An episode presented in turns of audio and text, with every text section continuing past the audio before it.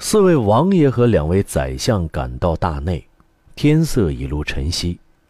早朝进来到军机处和上书房排号回事和等候鄂尔泰张廷玉接见的下属司官，还有外省进京述职的官员，已经来了几十个人，都候在西华门外，喝着冷气看星星。张廷玉随众下马，因见李卫的官轿也在，便吩咐守门太监，传李卫立刻进来，其余官员一概回衙。说罢，与众人径直穿过武英殿东北角门，由弘文阁西侧过隆宗门进天街，由乾清门正门沿着甬道向北，远远见单壁上下灯火辉煌，八名乾清宫带刀侍卫钉子似的站在丹池上。殿内各案方位点燃着六十四根碗口粗的金龙盘绕的红烛。十二名太监垂手恭侍在金碧交辉的宫迷座前，七个人站在乾清宫丹池下一字排开，对着大殿行了三跪九叩大礼。张廷玉见值班头等侍卫是张五哥，便招手叫他过来，说道：“有旨意。”一边说一边用手。请起雍正皇帝用于调遣五城兵马的金牌令箭，请验。原本没有信不过中堂的礼。张五哥笑道：“不过这是规矩，这殿里存放皇上传位诏书，是天下根本之地。”他已是年近七十的老侍卫，从康熙四十六年入职到现在。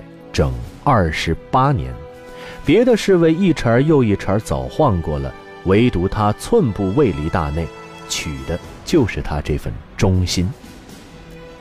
五哥接过，就灯下验看，果见上面注着四个字：“如朕亲临。”凉森森、黄澄澄、闪烁生光。忙双手递还张廷玉，啪的打了马蹄袖，颤巍巍跪下。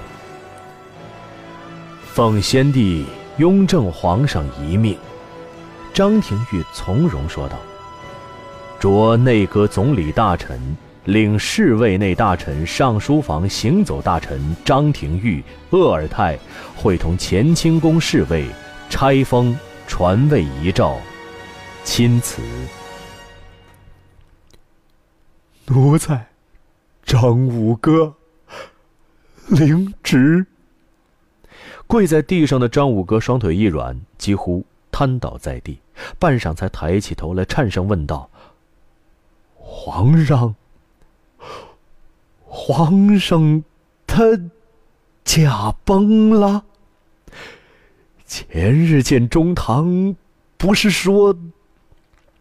张廷玉见他脸上肌肉一抽一颤，老泪浑浊盈眶，知道他马上就要开哭了，忙低声说道：“这不是哭的地方，也不是时候，仔细为之失仪，快，奉诏办差。”这。张五哥起身拭泪说道：“请王爷们就地候着，奴才和二位中堂取遗诏。”传位遗诏在乾清宫正大光明匾额后面存放，这是康熙皇帝开创的办法。康熙皇帝八岁遇疾，十五妙魔毒运至秦鳌拜，二十三岁次第萧平三藩，征服台湾、荡平新疆之乱，至黄河修漕运，轻徭博弈，修明政治，辅有华夏九州六十一载，算得上明君主。功盖唐宗宋祖，唯有晚年两废太子，群王觊觎帝位，夺嫡成祸，为终生一大憾事。因而，在第二次废除太子胤禛后，决意不再立太子，将拟定的继位人秘书金册存于此地。雍正继位后，便下诏铸为永历。饶是如此，雍正的八弟九弟谋篡不成，鱼死凌伦。雍正的儿子弘时为谋太子位置，被萧吉赐死。自弘时死后，乾清宫其实已成了专门存放这份密诏的机书禁地。张廷玉和鄂尔泰会同张五哥正要入殿，却听旁边有人说道：“三位大人且慢。”三个人一齐回头看时，却是宝亲王弘历。宝亲王穿着四团龙褂，足蹬青缎皂靴。灯影里，只见二层金龙顶皇子冠上十颗东珠微微颤动，晶莹生光，真是个目如明星，面如满月。因修饰整洁，二十五岁的人了，看去还像十八九岁那样年轻秀气。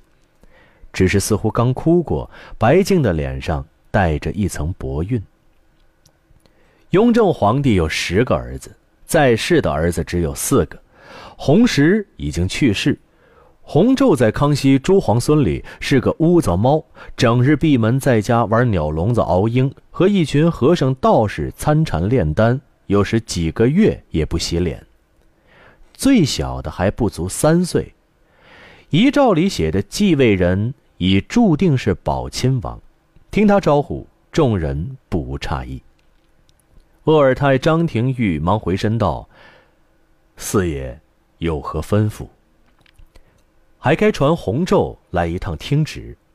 弘历皱眉说道：“他和我一样是先帝骨血，逢此巨变，他不来不好。”说罢，注视了一下众人，只这一瞥间，显现出与他实际年龄相称的成熟干练。张廷玉明知多此一举，忙躬身连连道：“四爷说的是，臣疏忽了。五哥。”叫乾清门侍卫去传，这边只管搭梯子，等五爷、十爷到，再取诏开读。说搭梯子其实是摆梯子，当时安置遗诏时就设计好了三个高大无棚的木柜，柜子呈梯形，一层层高上去，刚好可抵正大光明匾额。木柜就摆放在玉屏后面。鄂尔泰站在一旁看着人们动作，只觉得一阵阵眩晕。昨天上午，雍正还在圆明园接见自己和张廷玉，议论苗疆事务一个多时辰，商量着从宗室亲贵里派一个懂兵法的替换钦差大臣张昭。因忆起佛家禅宗之意，雍正还笑说：“张昭的号得意居士，还是朕赐给的，可叹他不得朕的真意，难免。”要交步易处，吃点俗尘苦头了。人生如梦，一切空幻。他那么聪明的人，参不透这个理，以恩怨心统御部署，哪有个不败的？这句话言犹在耳，如今已成往事。鄂尔泰正在胡思乱想，武备了洪胄已踉踉跄跄从乾清门那边过来。此时天已放亮。只见洪昼衣冠不整，发辫散乱，又青又黄的脸上眼圈发红，一副魂不守舍的样子。他和弘历同岁，相貌并不丑陋，只这不修边幅，比起弘历来，真算得上一个地下，一个天上。张廷玉生怕他哭出声来，忙疾步上前，温和地说道：“王爷，此时大局未稳，要节哀办事，请和怡亲王并排站着。”等候宣读大行皇帝遗诏，正说着，五阿哥过来说道：“梯子已经摆好，请二位中堂。”于是，在众目睽睽中，张廷玉、鄂尔泰和张五哥三人迈着沉重的步履，拾级而上，直到殿顶，在正大光明匾下，用铁箍固定着一只紫檀木箱。张五哥取出钥匙，打开了，取出沉甸甸、亮闪闪、围棋盒子般大的小金块，郑重交与张廷玉。张廷玉像捧着刚刚咕咕坠地的婴儿，缓缓下来，站在丹池上，眼风一扫，看了一眼鄂尔泰，把金块又交给张五哥。几乎同时，两个人从腰里各取出一把金钥匙。那金匮正面有两个石孔，两把钥匙同时轻轻一旋，机簧咔的一声，金匮已是大开，里面黄绫封面、金线镶边平放着那份诏书。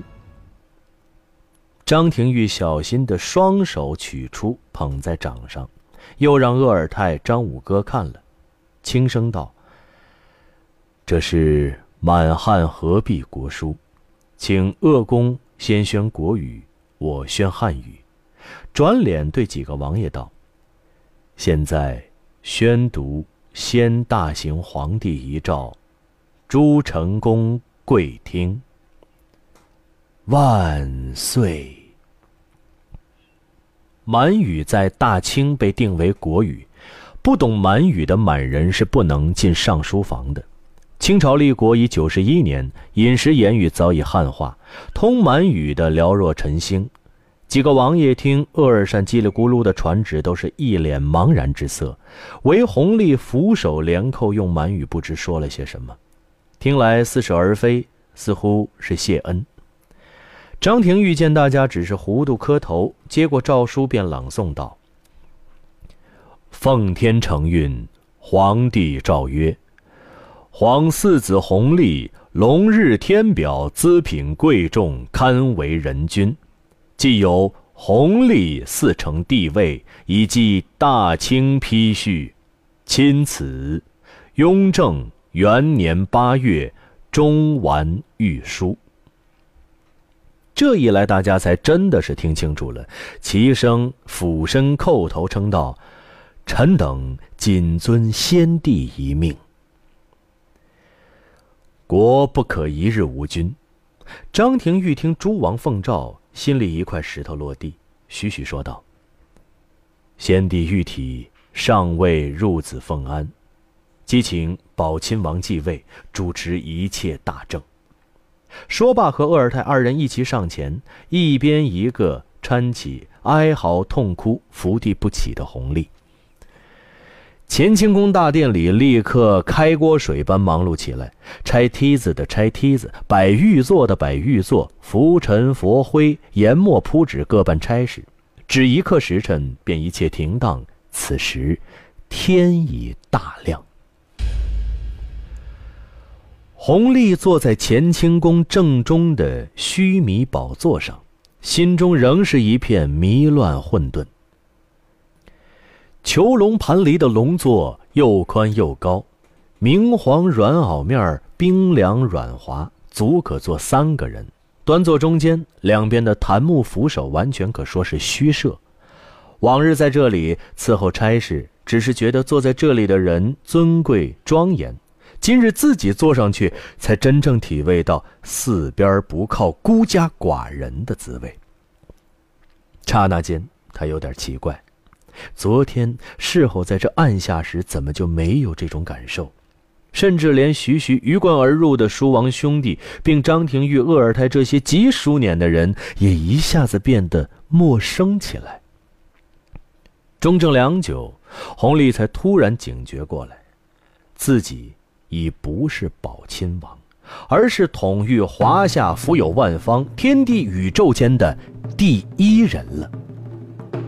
他的脸立刻泛上一丝潮红，眼神安详中带着尊贵，看着几位大臣在御座前行礼，半晌才道：“都劳累一夜，乏透了，起来吧。”谢恩。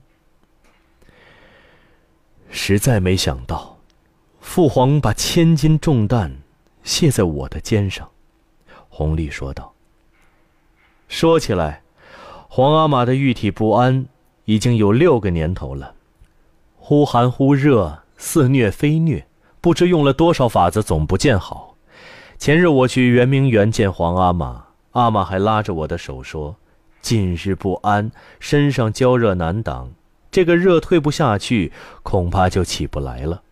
内外事多，朕要病倒了，你和兄弟大臣们要多操持些了。想不到事隔两日，竟成谶语。今日昼登大宝，思及先帝言语音容宛在，能不令人神伤？他心里突然一阵酸热，眼泪已是夺眶而出。这个开场白是谁也没想到的。娓娓而言，说的全是雍正的身体，入情入理，动人心肺。但张廷玉、鄂尔泰立刻听出了话中之话：大行皇帝绝非暴王，而是久病不愈，终于天命。因此，杏花春馆里的那一幕必须深深掩住，永不外传。阴间是个空，张廷玉正要说话，鄂尔泰在旁说道：“皇上不必难过了，大行皇帝统御宇内时有三年。”享年五十八岁，已属人中高寿。先帝继圣祖末烈，修明政治，条理万端，恭亲爱民，夙夜劳肝，是千古罕见之圣君。臣以为，当尊祖宗成立，赐以加号，奉安龙穴，这是此时最要之物。可照祖宗灵葬规制，弘历看了一眼鄂尔泰，说道。现有跟从先帝的人都去守灵。鄂尔泰虽然没有明说，但含糊以祖宗成立略过，显而易见是想遵照太祖努尔哈赤、太宗皇太极的成立，将杏花春馆所有知情太监宫女一体殉葬灭口了事。